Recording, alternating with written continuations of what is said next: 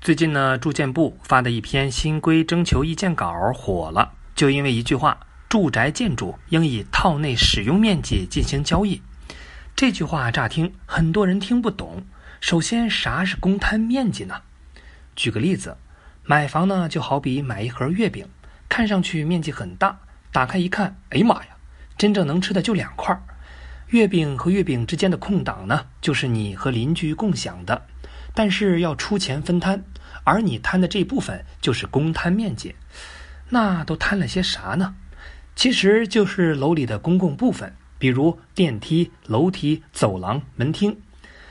那啥又是套内使用面积呢？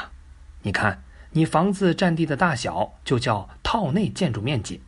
比如说，就是月饼，再把墙占的地方去掉，相当于把月饼皮儿给刮掉。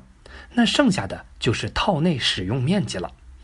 现在要有人问你买房时各种面积啥意思？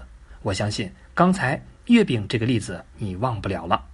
那这么说，照新规看，按套内使用面积来买房，也就是去皮儿的月饼，大家一眼就能搞清楚房子多大，买房更方便。这还不明白吗？想留住人，得先让人看里面儿。同时呢，因为不用考虑公摊的事儿，也能避开一些无良商家的坑。那商家都有啥坑呢？自己家里有多大，心里都门儿清。可公摊面积到底有多大，谁还去量量吗？所以一些商家会虚报公摊面积，悄悄赚黑心钱。而且由于法律没有规定公摊的上限，所以一些商家就开始没了底线。故意加大公摊面积，让你多掏钱。当然，这只是个别商家的行为。同样一块地，公摊越大，房子就越小，所以一般商家不会乱加公摊。那最关心的问题来了：对房价有啥影响呢？去掉公摊以后，地皮立马缩水了，商家再按原价卖，那不白瞎了不少钱吗？所以很可能会涨房价。结果就是买房的总价没啥变化，你该花多少还是花多少。也就是现在连盒月饼十元，以后呢不带盒的月饼就十元。那新规到底是要干啥呢？所谓干啥都得有个规矩，盖房子也不例外。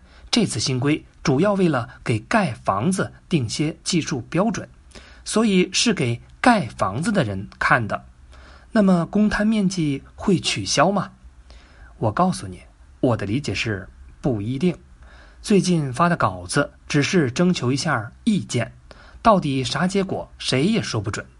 就算要实行的话，可能也得等几年。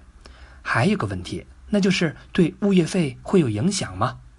你看，新规管的是盖房子的事情，所以和一些费用没啥直接关系，比如物业费、取暖费、房产税等等。